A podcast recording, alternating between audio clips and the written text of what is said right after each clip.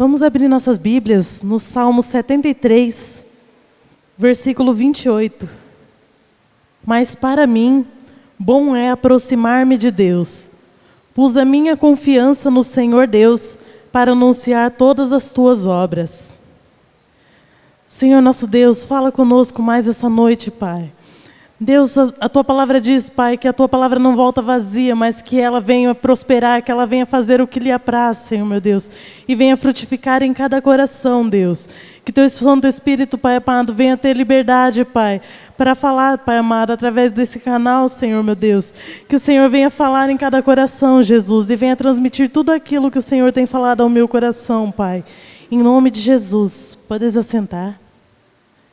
É, antes de entrar aqui para a palavra, eu estava ouvindo esse louvor que a gente estava cantando, o último. É, como a letra dele é rica, né? Como fala desde a majestade de Deus, na hora da criação, na hora da crucificação, na hora da ressurreição, na, e, e mostra o poder do nome de Jesus, né? É uma música que fala muito ao meu coração. E bom, é, entrando aqui no Salmo 73, que a gente lê um pedacinho aqui, é, aos poucos nós vamos ler ele todo. Esse salmo, é, acredita-se que ele foi escrito por Asaf. Asaf ele era levita, da tribo de Levi, descendente de Levi, e ele zelava pelo templo do Senhor e pelo louvor na época de Davi, na época de Salomão.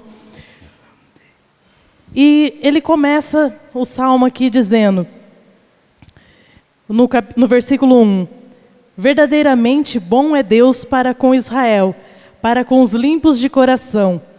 Quanto a mim, os meus pés quase se desviaram, pouco faltou para que escorregassem os meus passos. Então ele entra falando: Deus é bom. Deus é bom para todos aqueles que são limpos de coração. Mas eu, eu na minha fraqueza, eu quase me desviei. Eu quase é, desacreditei. Eu quase deixei aquilo que eu sempre confiava por uma besteira que passou pela minha cabeça. E é sobre isso que nós vamos falar hoje. Quantas vezes o diabo manda setas na nossa cabeça, no nosso pensamento, na nossa mente, para tentar nos desviar do caminho de Deus, nos desviar do propósito de Deus para a nossa vida, nos fazer pensar coisas que nos é, desviam do propósito. Asaf ele era o líder do louvor, ele, ele, ele tinha que levar a adoração. E ele, num certo ponto, ele chega num ponto de duvidar. Ele chega num ponto de cair, ele chega num ponto de quase se desviar.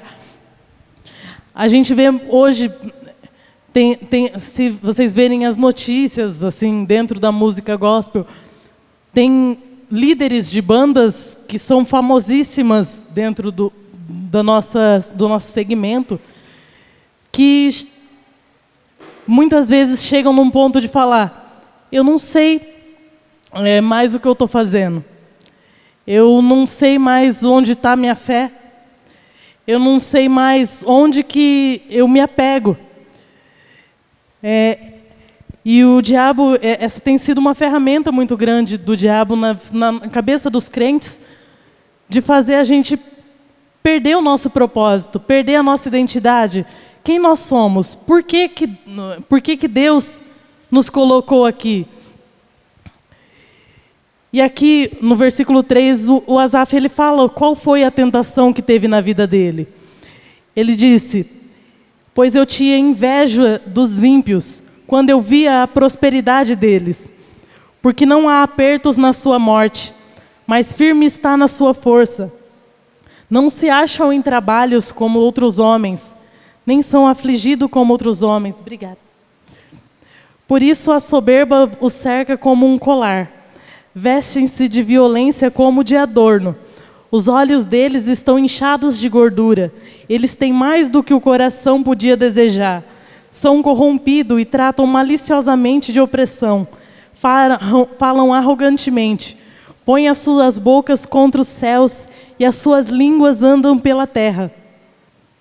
E a gente, então a gente vê aqui que Asaf ele tinha inveja dos ímpios, porque ele lá na vida dele, purificando o coração dele, estando na presença de Deus, ele não prosperava tanto quanto as pessoas que ele via lá fora.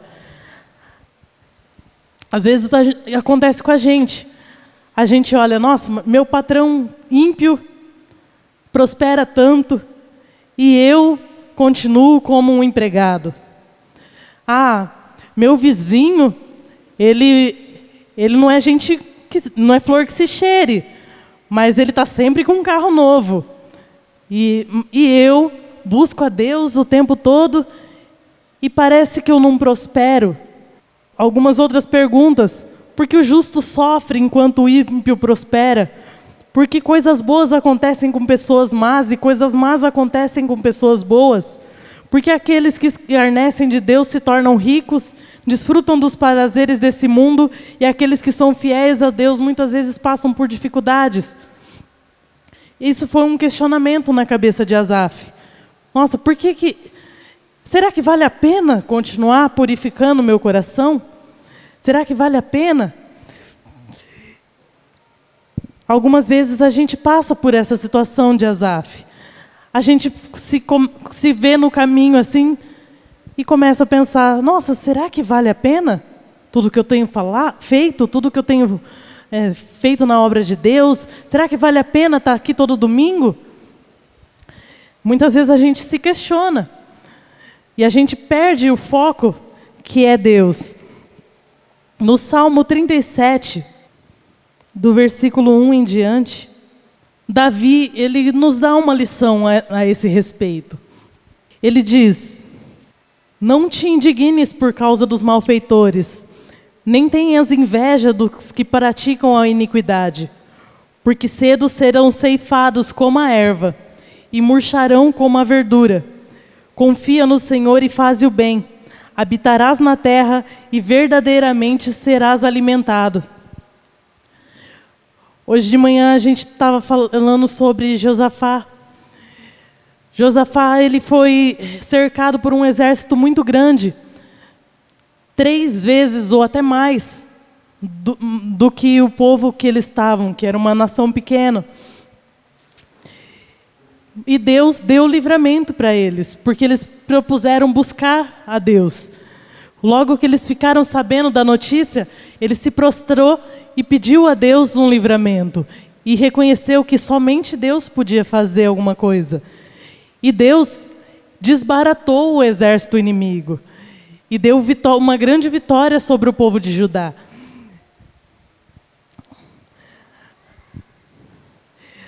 Jesus nos disse no, em João 16, 33, que nós teríamos aflições nesse mundo, mas que Ele já venceu o mundo. Quando às vezes a gente chega num ano, numa, numa época como essa, que é o último dia praticamente do ano, o último domingo do ano, a gente começa a fazer planos para o ano seguinte. No ano que vem eu quero emagrecer. No ano que vem eu quero uma promoção no serviço. No ano que vem eu quero é, eu quero um aumento, eu quero mudar de serviço, eu quero uma casa maior, eu quero um carro maior. E muitas vezes a gente deixa de buscar o ano que vem eu quero estar mais próximo de Deus. O ano que vem eu quero ter mais comunhão ainda com Deus do que eu tive esse ano. O ano que vem eu quero sentir mais a presença de Deus do que eu senti esse ano. É uma fonte insaciável. É uma, é uma fonte que não tem fim. Quanto mais a gente busca, mais a gente tem. Mas a gente tem essa tendência ruim de olhar para o lado e achar que é o vizinho que está prosperando. Quando, na verdade, a gente passa por tantos livramentos que a gente não consegue contar no dedo. A gente vê quantos acidentes tiveram esse ano, quantos acidentes com caminhões tiveram nas pistas, quantos acidentes com ônibus, com motos aconteceram e Deus nos livrou de todos eles. A gente às vezes acha que é o vizinho que está prosperando, mas a gente não vê o quanto a gente é abençoado todos os dias. A gente não vê quanto que Deus tem feito por nós. Em 2 Coríntios, no capítulo 4, versículos do 16 ao 18, diz: Por isso não desfalecemos, mas ainda que o nosso homem exterior se corrompa, o interior, contudo, se renova de dia em dia, porque a nossa leve e momentânea tribulação produz para nós um peso eterno de glória muito excelente, não nos atentando para as coisas que se veem, mas as que não se veem porque as que se veem são temporais e as que não se veem são eternas. A nossa leve e momentânea tribulação. Às vezes a gente pensa que é o fim do mundo quando a gente passa por uma tribulação. Mas aqui a Bíblia fala de leve e momentânea. Porque é, é uma coisa passageira, é coisa desse mundo, é coisa que a, que a gente está sujeito por ser carne mas que nós venhamos colocar nossos olhos naquelas coisas que não se veem, nas coisas que são eternas, nas coisas que Deus tem para nós, nas coisas que Deus é, nos proporciona. A dúvida no coração de Asaf foi tanto que ele fala nos versículos aqui. É, no versículo 14 aqui, não, no versículo 13. Na verdade, que em vão tenho purificado meu coração e lavei as minhas mãos na inocência, pois todo dia tenho sido afligido e castigado cada manhã. Se eu disseste, falarei assim, eis que eu ofenderia a geração de seus filhos. Nós vivemos num mundo tão perverso que muitas vezes a gente tem um, a gente tende a, a pensar que o crime compensa. A gente vê quantas pessoas fazem barbaridades e não são punidas pelos seus atos. Quantas coisas são, acontecem lá fora, quantas mentiras a gente vê o mundo fazendo, e a gente é, sente aquela cobrança de todos os lados, parece que a grama do vizinho é mais verde que a nossa. No Salmo 1, Deus nos fala, é, através de Davi, é, Bem-aventurado o homem que não anda no conselho dos ímpios, e nem se detém no caminho dos pecadores, nem se assenta na roda dos escarnecedores, mas antes tem o seu prazer na lei do Senhor, e na sua lei medita de dia e de noite. Por quê? Porque será como árvore plantada junto a ribeiros de águas, que dá o seu fruto na estação certa as folhas não caem e tudo quanto faz prospera. Ainda continua: os ímpios não são assim, mas eles são como a moinha que o vento espalha. Assim como os, os ímpios não subsistirão no juízo e nem os pecadores na congregação dos, dos ímpios. Porque o Senhor conhece o caminho dos justos, mas o caminho dos ímpios perece, o caminho dos ímpios perecerá. Então, Quantas bênçãos Deus tem para nós. Deus nos faz frutificar, Deus nos faz dar o nosso fruto na estação própria, Deus nos dá o sustento todos os dias. E a gente tende a pensar que é o ímpio que tem as bênçãos, mas as bênçãos são nossas. E aqui a Bíblia nos fala, no Salmo 73 ainda, no versículo 17, as dúvidas de Asaf começaram a surgir, sumir quando ele entrou no santuário de Deus. Ele fala aqui no, no versículo 17: Até que entrei no santuário de Deus, e então eu entendi o fim deles. Certamente tu os puseste em lugares escorregadios, tu os lanças em destruição. Como caem na desolação quase no momento, ficam totalmente consumidos de terrores. Como num sonho, quando se acorda, assim, ó Senhor, quando acordares, desprezarás a aparência deles. Assim meu coração se azedou e sinto picadas nos meus rins. Assim me embruteci e nada sabia. Fiquei como um animal perante ti. Todavia estou de contigo contigo. Tu me sustentaste pela minha mão direita. Guias-me-ar com teu conselho e depois receberás, me receberás na glória.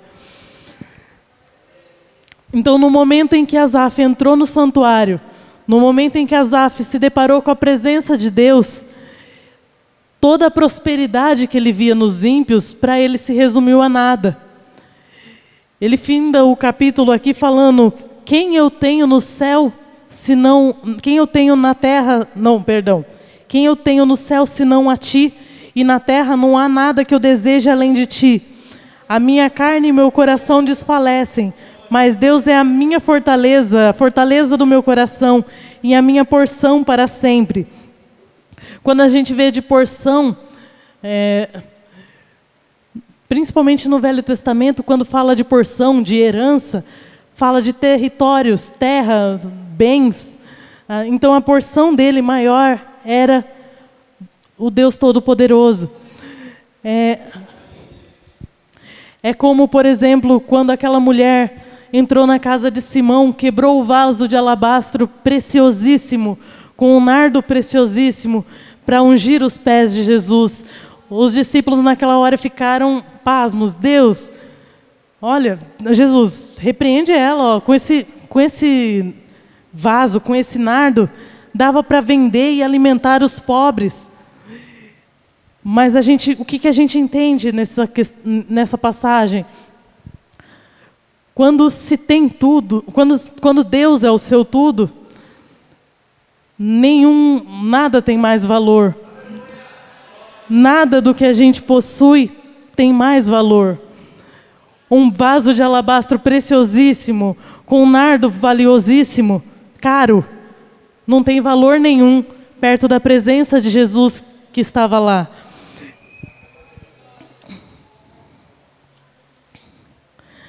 Asaf entendeu que o fim dos ímpios é um fim trágico, que os ímpios eles não têm quem o defenda.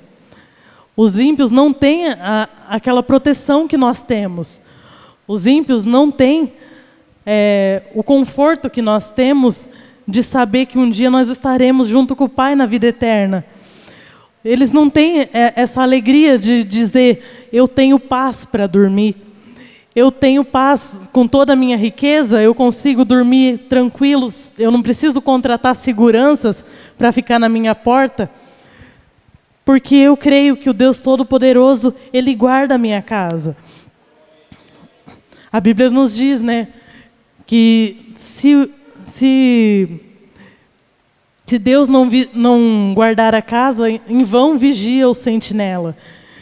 Então não adianta ter todas as seguranças do mundo e não ter a segurança dentro de si, não ter aquela paz que excede todo o entendimento, que é a paz de Deus. A Bíblia nos diz em Eclesiastes, no capítulo 5, o versículo 10. Quem amar mais o dinheiro, que não, quem amar o dinheiro, jamais dele se fartará. E quem amar a abundância, nunca se fartará da renda. Também isto é vaidade.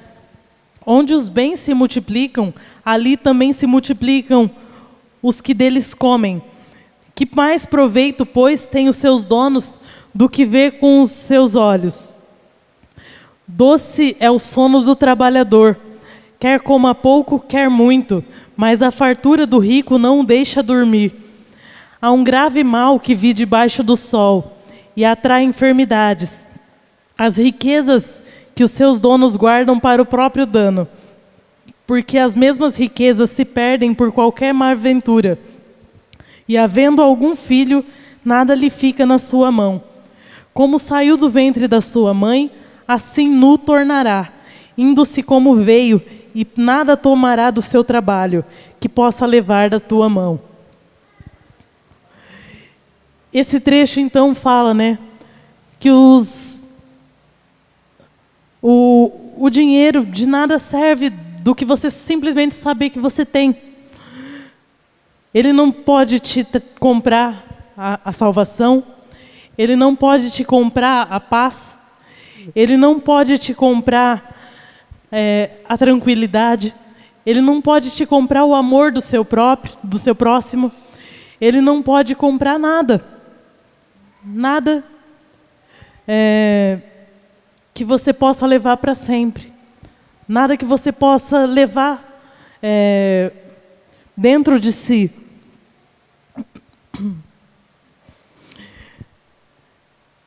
E esse trecho que a gente acabou de ler em Eclesiastes, ele foi escrito pelo homem mais rico que já existiu na face da terra. E mesmo assim, ele fala que o dinheiro de proveito nenhum tem. Mais rico é aquele que tem a Deus, mais rico é aquele que trabalha com suas próprias mãos, e por, por, do que aquele que não consegue dormir à noite por causa que está preocupado com as suas riquezas.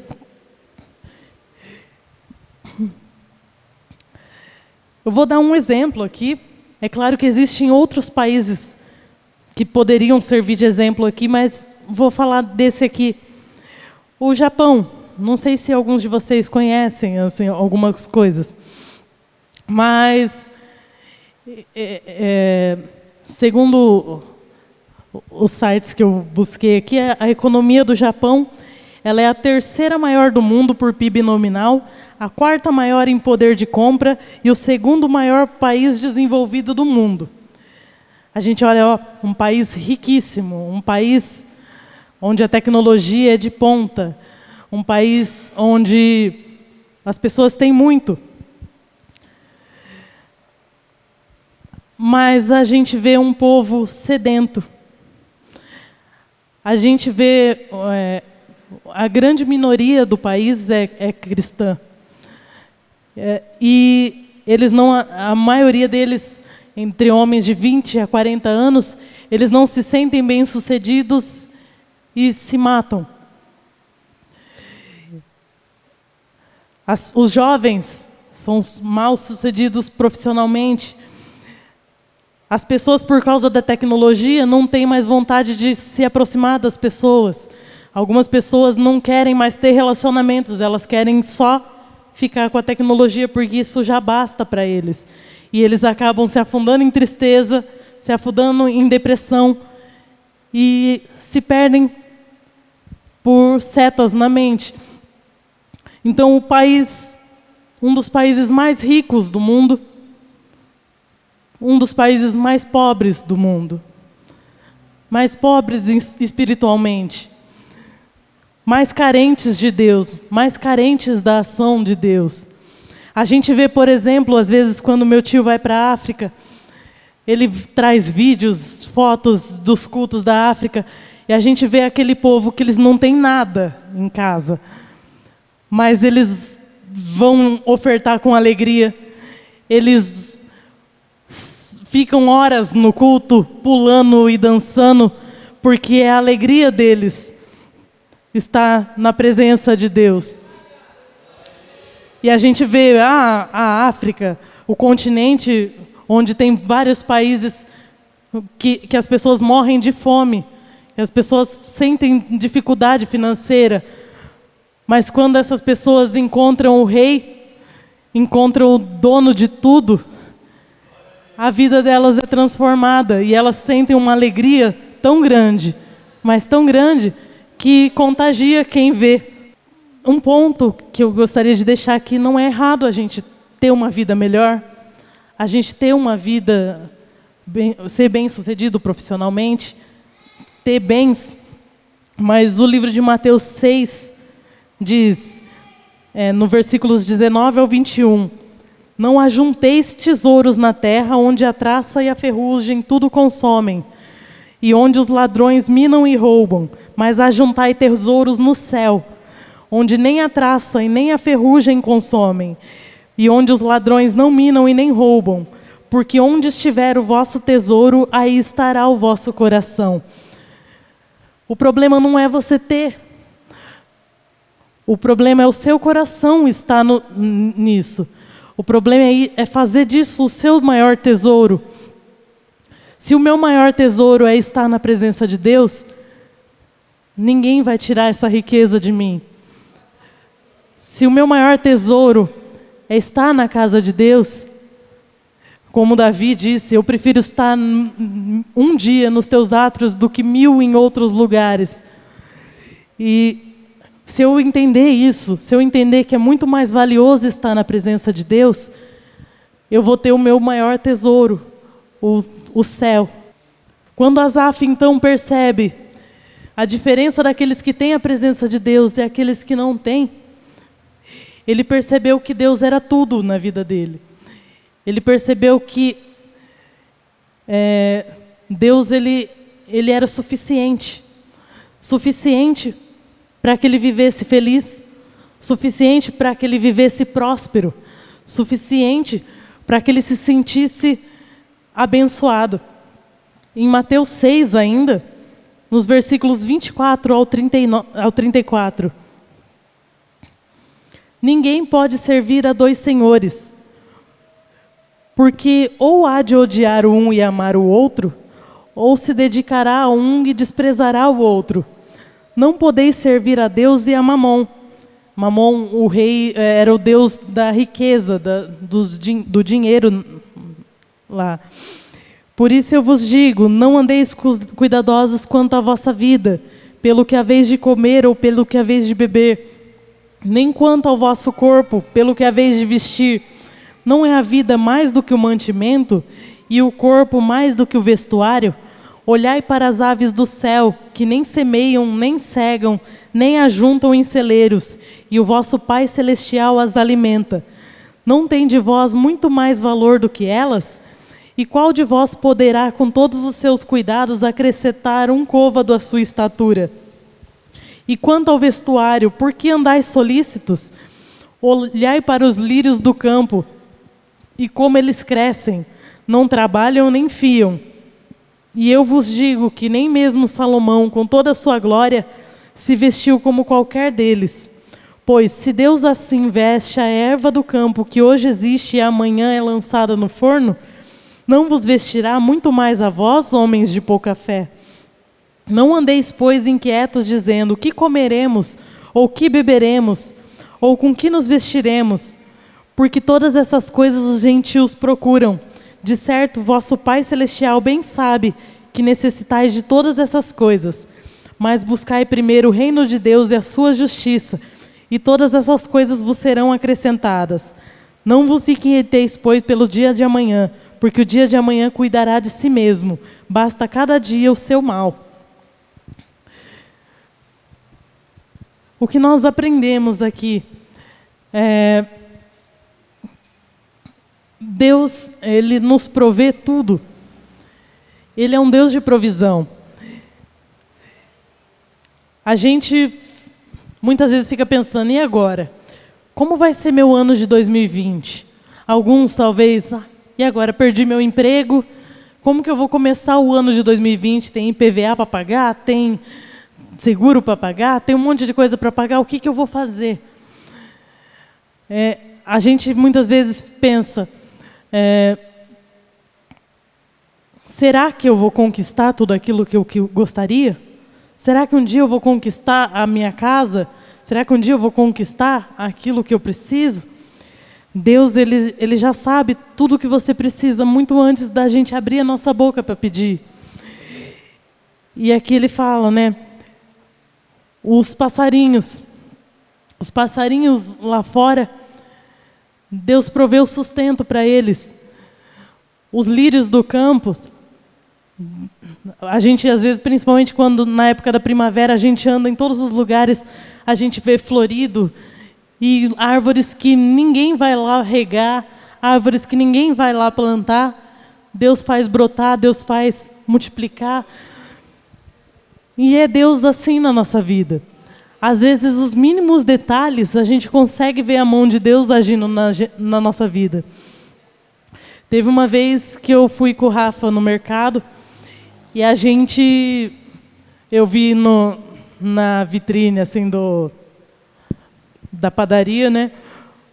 Uns arroz doce. Aí eu falei, ai, vontade, deu vontade de arroz doce, né? Vou pegar um arroz doce. No que eu peguei para olhei lá dentro tinha cravo da Índia e eu não gosto muito. Aí eu falei, ah, não vou levar o arroz doce por causa do cravo da Índia. E aí, no dia seguinte, a gente passa sempre na casa da mãe dele para buscar algumas coisas. E uma irmã da igreja tinha dado arroz doce para ela. E ela guardou um potinho para a gente estava esperando a gente com o potinho de arroz doce. Então Deus ele sabe todas as coisas. Deus ele conhece o, o, os nossos mínimos desejos, nossas mínimas vontades.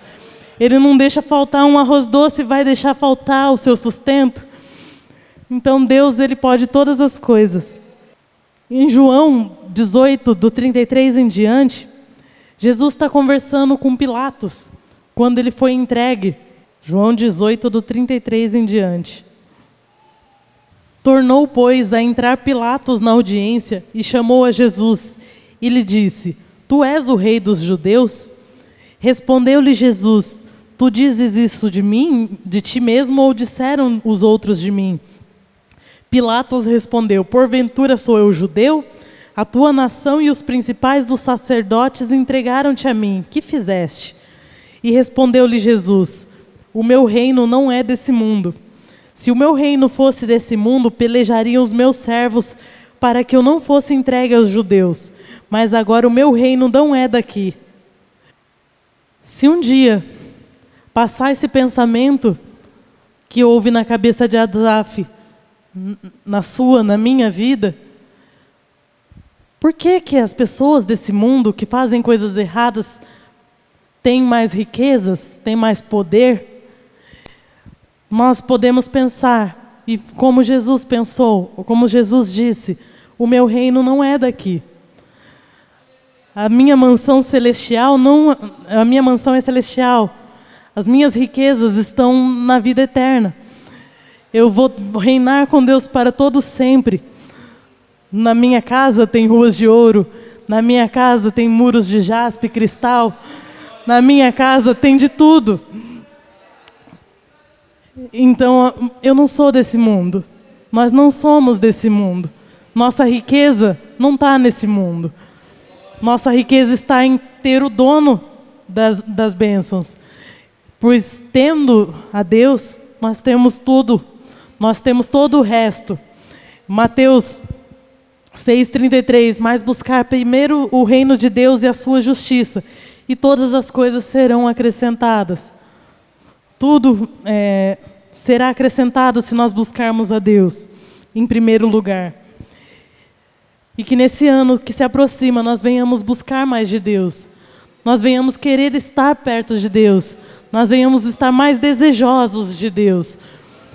Porque é dele que vêm as nossas bênçãos. E é dele e é dele todas as coisas. Ele é o Deus do céu, da terra, dono da prata, do ouro, e ele que supre todas as nossas necessidades. E assim nós seremos verdadeiramente abençoados, tanto por fora quanto por dentro.